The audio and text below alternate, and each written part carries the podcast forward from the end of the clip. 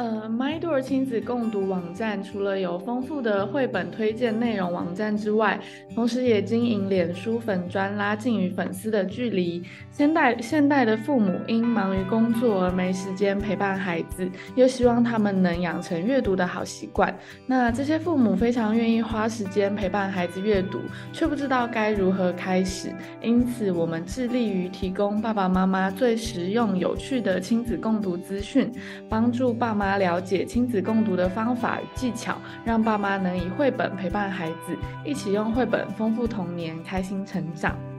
那我们有一句 slogan 是 MyDoor 亲子共读，伴孩子历险阅读。每一本绘本，每次阅读都是孩子从零开始认识这个世界的管道。在阅读每一次绘本的过程中，都好像经历了一场冒险一般，在千百个绘本故事中认识自己、认识他人，学习生活的知识与技能，建立自身之于世界的角色以及定位，一步一步的成长。这样的过程就好像经历了无数场历险，最终历险结束，孩子也成为一个健康又快乐的个体。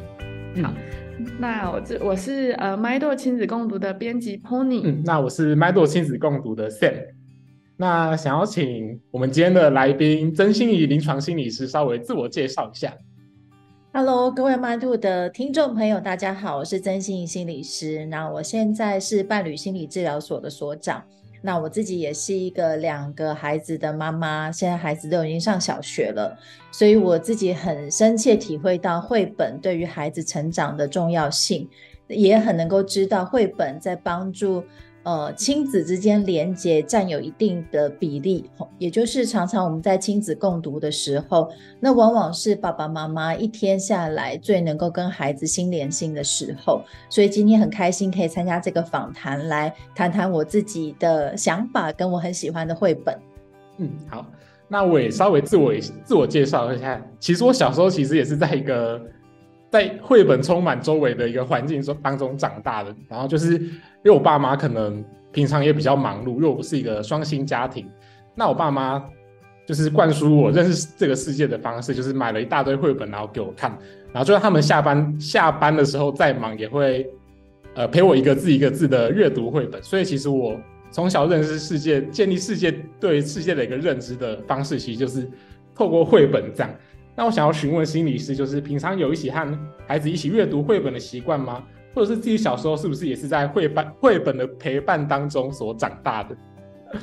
首先，首先可以先回答第二题哈，因为小时候以我的年纪来讲，大概绘本真的不是那么风行，这样，所以爸爸妈妈从来都没有跟我念过一本绘本这样子。我印象蛮深刻的，就是我自己到了大学的时候，自己会走去就学校对面的成品这样。那当时我好喜欢一本绘本哦，就是叫做《寻找失落的一角》，这个应该讲出来，很多人都听过这本绘本。这样，那当时我就被这本绘本的那个，我觉得在情感上面的表达，跟呃，对于每个人心里面可以透过绘本去理解自己的这种效果，觉得非常震撼。所以那是我第一次知道，就是绘本有这么大的魔力，这样子。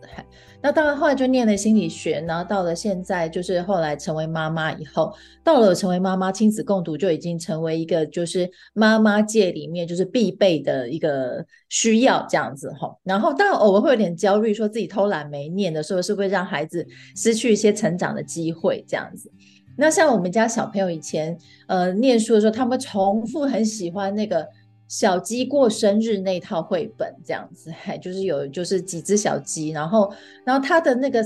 特色在于说，它有很多那种色铅笔的那个调性。那像小鸡过生日那一本里面，常常又在画一些美食，所以像我们家小孩子在一两岁的时候，他们可以每天都要求要看那一本才能够读完才能够睡觉这样子。嘿，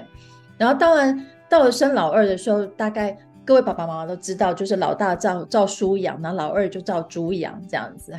然后老二念绘本的需求跟时间，的确上面就不会像老大那么高，但它会形成一种特别的状况，就是开始现在念绘本的时候，是我们三个人一起念，所以老大跟小的可以一起，好像叽叽呱呱在讲这个绘本的内容是什么，又会是另外一套风景。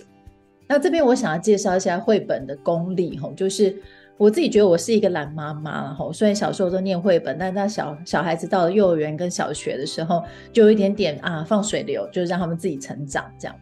可最近我们家老大哥哥开就是上小学以后，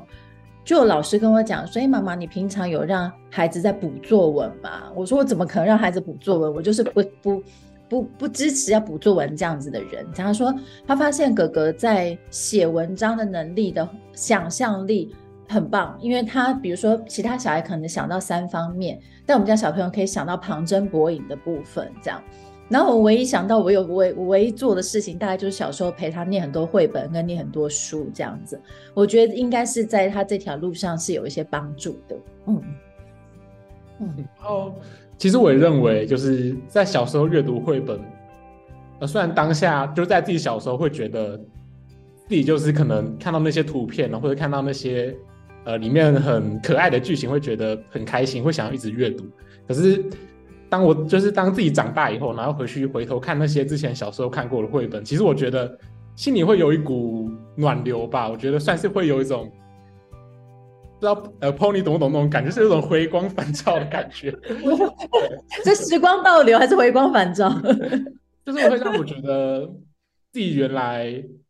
受这个绘本影响，对，就是虽然那个绘本的剧情都没有改变，然后会觉得哇，自己居然从那么小小一只，然后长到那么大只，然后真的会觉得心里会有点暖暖的。然后我觉得让我最印象深刻的那一本绘本是五味太郎的《巴士到站了》，对，然后那本可能是我就这辈子印象最深刻的绘本，因为我小时候很喜欢那种车车嘛，然后《巴士到站了》就是它是一个巴士车车，然后在各种。站，然后接各式各样的人上下车，然后其实也是一个非常平淡的剧情。可是我会印象那么深刻的原因，就是因为我小时候就很喜欢车车，然后会请一直吵妈妈，就是跟我一起阅读这本绘本，然后阅读几遍都不腻这样。然后到就是回头看看，现在长大了，然后我也现在正在做绘本介绍工作，然后也因为这样子，所以我也拿出这本绘本来介绍，所以我觉得算是自己小时候跟现在的一个有连接性。对，然后也让我觉得绘本这个文化其实是一个非常让人暖心，而且应该要更多人知道的一个非常特别的一个文化。嗯嗯，真的真的，嗯，对，对。那不知道 Pony 有没有小时候阅读过印象深刻的绘本？嗯，我印象很深的也是，就是我小时候，因为在安亲在安亲班的时候，爸爸妈妈比较晚来在，然后就会在安亲班读那边的一整套。就是其实我已经不太记得他们的具体的名字，可是我印象非常深刻，就是那一整套绘本，我大概重复看了非常非常多遍，所以那些故事剧情，我到现在可能也都还记得。我觉得你刚刚就是 Sam 刚刚说的意思。对我的理解是，就是这些绘本的故事剧情，无形之中也影响了我在成长上的一些价值观。所以我回去看的时候，我可以感觉到，哇，原来我的一些想法可能是从这个绘本里面得到的，嗯，那种感觉。所以绘本真的很重要。对，嗯，那我们就来谈谈我们今天要来谈的主题绘本，就是《逃离吧，脚就是用来跑的》。那这一本内容大纲呢，其实就是。呃，它的主要概念就是让我们不要把时间浪费在讨厌的人身上，就是我们该做的事情 只有一件，就是用我们的双脚尽全力去逃离那些会伤害自己的人。逃离并不是一件可耻的事情，而是一件为了保护自己的事。因为在这个世界上，一定有更了解你的人、更爱你的人正在等你。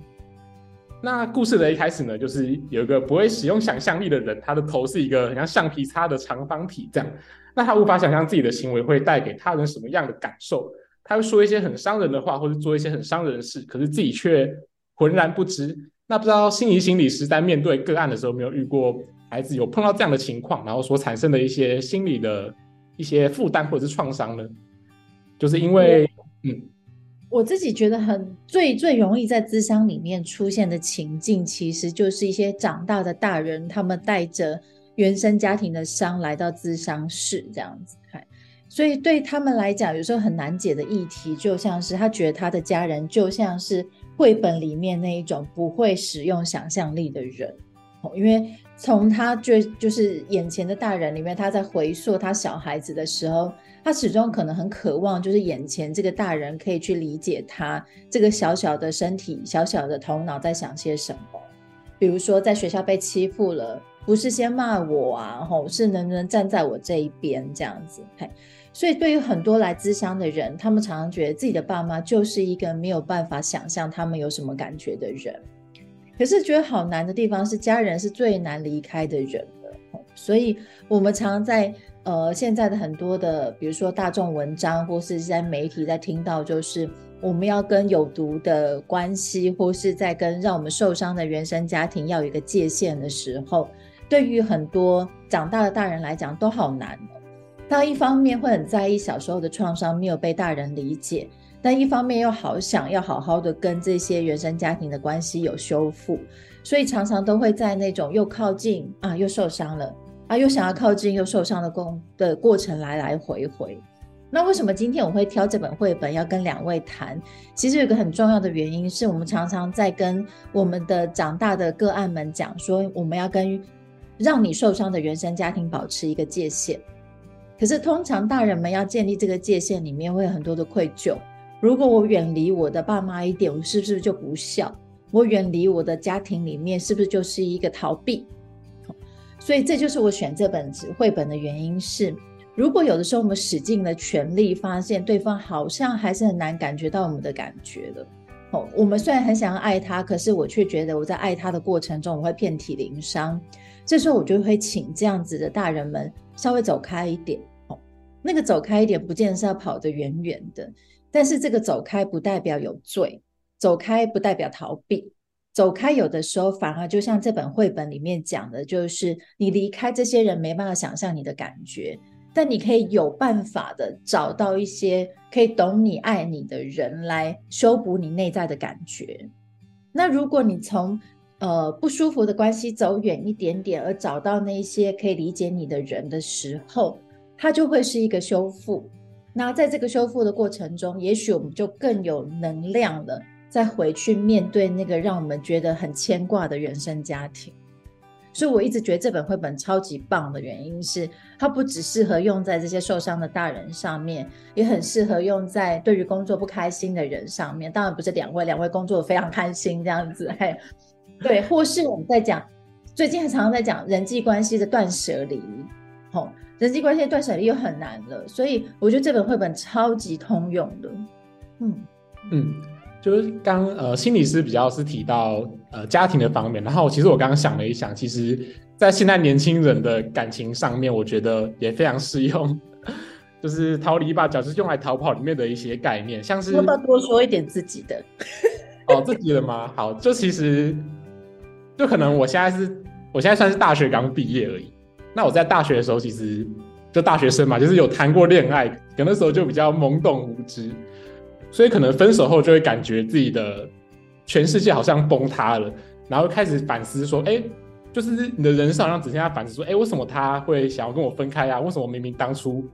呃两个人那么喜欢，那为什么现在会变成这种地步？可是呃，我觉得他用刚刚心理师的一个，就是针对这本绘本所提出的看法。那我觉得，其实，在跟一个就是可能自己很重视的人分开之后，我们应该第一步是不要再纠结在这段关系当中，我们应该先试图去跳脱这个情绪，然后去找找呃真正拥抱你的人，然后真正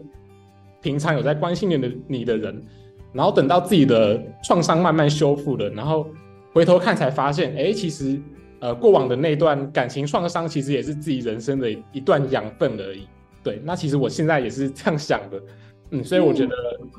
不管是家庭、工作、职场，或者是年轻人的一些情感关系，我觉得逃离吧，虽然听起来很像在逃避一些什么，可是我觉得是一个对自己的情绪一个非常好的做法，嗯，就是可以让自己，我觉得最起码可以让自己感到比较舒服一点，嗯。嗯嗯，对，那不知道宝婷有没有相关的经验？我自己觉得这本绘本很像在疗愈父母的感觉。嗯，对，嗯，我像刚刚心理师呃有提到，就是原生家庭的部分，其实我也是蛮有感的。就是上了大学离开，就是稍微远离家庭之后，就会觉得有时候跟家里还是就是距离产生美感，就是反而把距离有点拉开的时候，也许爸爸妈妈也更能呃去思考。他们的角，他们自己的角色，然后我们也更能思考，就是拉开来之后，我们的角色自己的角色是什么？感觉就是我在这件事情上的理解。嗯嗯嗯嗯，就这个绘本真的百搭哎，好像谁都可以看。对，然后 然后我们想在这本绘本当中，就是他有提到，就是我们应该在受伤的时候就赶快用双脚逃离。那这其实有被呃有违背于我们一般传统教育说，我们要忍让才是一种美德，就是遇到我们不喜欢的人或者伤害我们的人，我们应该要顺从他，然后这样以和为贵嘛，就是呃我们从小被灌输的思想就是这样。那当就是这样的思想与自己的就是呃直觉所产生碰撞的时候，就是个案没有产生这样的一个情况，就是他的心里其实很想要逃跑了，可是外在的价值的束缚让他没办法做这件事情。他做做这件事情的时候，可能会产生罪恶感。嗯，不知道有没有心理师有没有遇过有这样的一个情况？超级容易有，然后因为你们问到一个很大的重点，因为这件事情就会跟所谓的呃。情绪勒索这件事情会被放在一起这样子？嘿，那什么意思呢？因为很多呃特别比较，比如大家刚刚提到年轻人，我觉得不管什么样的年纪人都会遇到所谓在家里面会有那种情绪勒索的亲人这样子。吼，就是你如果现在不听我的话，然后你就怎么样怎么样怎么样。好，那如果你现在离爸妈远一点点的话，我们真的会很伤心，也会觉得很不孝。所以在面对这个状况之下，很多人在面对说个大人就是亲人们的种种种要求的时候，就会产生刚刚那种感觉，就是我想要离开一点，但是他们在我身上所下的这个框架，好像我就是不孝，好像我就是不对，好像我只要不听爸爸妈妈话，我就会人生出错的这一种心里的声音就好大声，大声到他们又不小心又折回去了。所以，这个就是我们刚刚之前常常一直在讲说，这些情绪勒索的效果，其实就在于这边是，它会让我们不知道怎么替自己做出一个适合的决定。那回到刚刚 Sam 其实有讲到一件事情，是说逃跑真的等于等于逃避吗？吼，或是说用刚刚那个绘本里面讲是逃离吧，真的等于逃避吗？那我自己是非常的，应该说心理学上面也不这么觉得的原因是。因为人在所谓面对压力上面，本来就需要有两种形式，一种形式叫做问题解决，一种形式叫做情绪解决。那我常会跟我的个案们举一个例子，就是我们以前常常在准备期中考、期末考的时候，就想说啊，我先来睡个觉吧，我来吃个东西吧，再来好好的去念书。所以这个好好睡个觉，好好吃个东西，先暂时远离这个问题源。这个叫做情绪阴影，让我先把情绪处理完，然后我再去问题解决。所以对我们来讲，有的时候暂时离开一段会让你觉得紧绷、喘不过气的关系，其实都属于我们在压力应付里面很重要的一环，就是它让你的情绪先有一个休息。透过这个休息之后，你有比较多的能量跟稳定的时候，再来处理问题。所以逃避真的就像以前日剧讲的，一点都不可耻。他有的时候反而可以更能够帮助我们去用好的心情跟好的心态去面对我们该处理的问题。嗯嗯，就刚心理师提到的，哎，你们两个怎么消失？哎哎，有吗？哎，我没有回来了。不中哦，好不中，不是我继续可以讲就好，我怕录音中断。哦，没有。哎，我我们现在有回来了吗？我看不到你们的脸，只看到我的脸，哎，奇怪。有声音吗？有声音都有声音，没关系没关系，我们继续录哈。那我们就继续。嗯，好，嗯。那刚刚心理师讲到的那一段，其实我也蛮有感的，因为就是当我在压力很大的时候，就是我会尝试去跳脱那个情绪。那像我自己的做法，其实就是去散散步。那可能不一定是要真的去，呃。接触一些真的人人类，你才能真的舒缓掉这些负面的情绪。像我在散步的过程中，看到一些花花草草啊，或者是路边的小狗，我就会在心里其实会跟他们倾诉我的烦恼，这样，因为他们就是不会对，就是不会对你的烦恼有任何，就是你不想要听到的反馈。那跟他们这样倾诉的过程，其实自己的心里也得到了舒缓。那其实不一定要找到一个真正的人，只要找到属于自己自己的一个心理的舒缓方式，其实我觉得都是非常好的。嗯嗯嗯。那不知道宝婷有没有属于自己的？我觉得嗯，如果就是再跳回绘本来讲的话，我反而有时候觉得培养小朋友阅读的习惯，可能也是给他们一个管道。就是小朋友他可能在呃，不管他小时候阅读绘本，或甚至长大他自己开始去读别的书的时候，他可能就是在跟这个书做一个沟通、一个交流，甚至他可能可以套入他自己的情绪。所以我有时候可能也会借由阅读来，呃，算是把自己的情绪暂时放到另外一个地方的感觉。嗯嗯嗯嗯嗯。所以我觉得，其实我在呃，就是听心理师分享这本绘本的时候，我觉得是不是？像刚刚前面有提到，很多大人他因为没有被自己的原生家庭理解情绪，所以有很一些创伤。所以如果这些父母亲他们跟小朋友一起共读这一本绘本的时候，反而可以就是除了爸爸妈妈自己被疗愈之外，他可能也可以在共读的过程中去跟小朋友聊说你有没有自己的什么情绪，然后在这过程去理解小朋友的感觉。嗯嗯嗯嗯。我觉得这蛮重要的，因为因为很多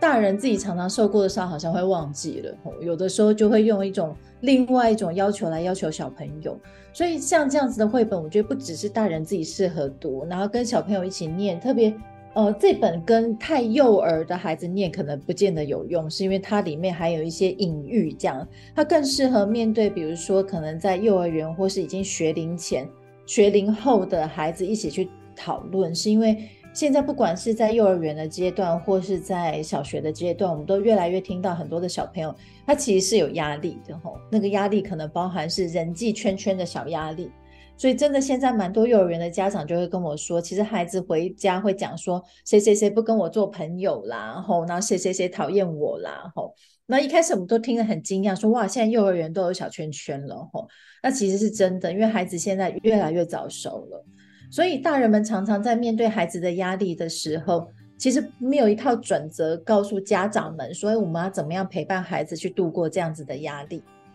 那如果我们可以透过这个绘本来引导孩子目前遇到的状况，是说，诶，如果别人不跟你玩，你觉得不开心，我们可以试图去走到外面看看其他朋友能不能跟你玩。那些朋友你可能没有接触过。但接触过以后，发现他们也很能够跟你玩的时候，你就找到新朋友。就会回到这本绘本里面一个很重要的，就是大家以为离开就只是逃离，可能不会想到离开的另外一个象征是迎向其他可能更可以期待的事物或是未来。所以，我们就可以连接这本绘本来告诉小朋友怎么样的交朋友，怎么样面对他在朋友之间的不愉快。然后在这本绘本的最后呢，其实有提到一件事情，就是我们永远不要放弃去寻找自己，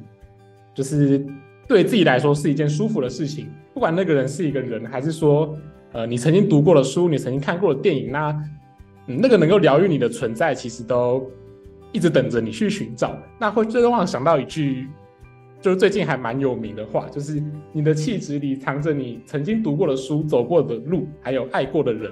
就是我看完绘本之后，我的心里其实就浮现这一句还蛮温暖的话。嗯，对，就是其实我真的还蛮有感的，因为我时常就是我是一个还蛮容易被感动的人，不管是平常自己一个人去看电影啊，或者是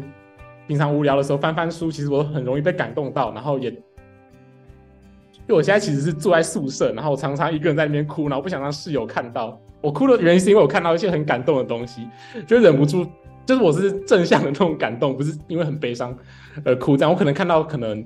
一些网络上很感人的广告啊，或者是一些小短片，就是会让人觉得很感动。所以我觉得，呃，不一定是要一个真实的人，只要是你认为是觉得可以疗愈到你的东西，那它对你来说就是有价值的，就是不要放弃去寻找它。那绘本其实最后也提到说，就像小婴儿他们一出生就会开始乱动一样，那其实是一种人的本能，就是我们会一直保持一个动的状态去寻找自己真正的价值在哪里。所以就是大家不要放弃去寻找，就是不要去嫌弃寻找这样一个可能会让你觉得比较累人的过程。嗯嗯嗯嗯。那宝婷最近有没有看？有没有看过什么最可能会可能可以疗愈你的作品，或者是嗯嗯，我也是一个非常容易被感动到的人。我觉得就是有时候呃容易被感动到，可能另外一个方面就是比较多愁善感吧。但我觉得，对于不管对小朋友，或者是甚至对大人来说，其实一直在情绪上面可以感受，我觉得是一件很重要的事情。就算是难过，我觉得也很重要，可以提醒，也许是我们可以提醒自己，有时候也可以提醒小朋友说，你有情绪是很正常的，可以就是适时的抒发出来，不论是跟爸爸妈妈讲，还是跟你的娃娃讲之类的。嗯嗯。那在访谈最后呢，想要请心理临床心理师针对孩子的人际关系提出可能最后的总建议。嗯嗯，对，因为不管几岁的小朋友，他们都会遇到人际关系的问题，有的孩子会讲，有的孩子不会讲，所以我觉得爸爸妈妈是一个很辛苦的工作。会讲，你可能也烦恼；不会讲，你可能就哎会在想说他是不是有些事情什么样子，有有很多的压抑这样。那孩子从开始接触学校以后，就会在面对很多的人了，包含老师、包含同学，这个对他们来讲都是一个全新的世界。所以孩子有困扰或者有情绪，其实都是很正常的。哦，就如同刚刚提到的，就是孩子有情绪其实是很正常的。可很多爸爸妈妈好像会很担心，说孩子是不是呃挫折忍受度不够，怎么被讨厌就这么受不了了吼。所以有些比较传统观念的家长就会说，哇，一定被人家讨厌有什么了不起的吼，就会去轻忽了小孩子的感觉。那我常常会跟不管是大人或是家长去分享说，其实情绪都是我们了解一个人的入口，然后情绪也是大人们去了解小孩子的入口。那像有些孩子，他平常比较不会表达，哎，可是他就会是在在念绘本的过程之中来表达他哦，妈妈，白天我有什么样的事情跟这个好像哦。其实我们就透过这个绘本的过程之中，有一个很具体的媒介，让孩子可以去让他联想到他白天可能跟人际关系的喜怒哀乐。所以回到家长们怎么样去面对孩子的人际关系呢？我觉得有一个很大的重点，第一个是。去察觉孩子的情绪，第二个部分是接纳孩子在人际关系里面会有情绪，第三点才是跟孩子一起想对策。我觉得这三点是每个家长都可以把我们就是面对孩子长大过程中会面对人际关系的时候放在心里的三点。嗯，好，那谢谢心理临床心理师今天跟我们分享那么丰富的内容。嗯，那我们今天那么精彩的访谈就先到这边结束。那谢非常就非非常感谢临床心理师，就是我觉得对很像一个，我觉得很像在跟一个朋友聊天的感觉，就是没有想象中可能具有专业背景人士的那种距离感，所以我觉得还蛮温馨的。对，那如果想要嗯，如果想要了解更多心理临床心理师平常的生活日常或者是专业知识的分享，可以去 FB 搜寻真心理临床心理师。那也欢迎继续关注我们麦豆亲呃亲子共读的 FB 官方粉丝专业，我们会继续试出更多的绘本介绍内容。对，那我们今天就先到这边，谢谢，拜拜。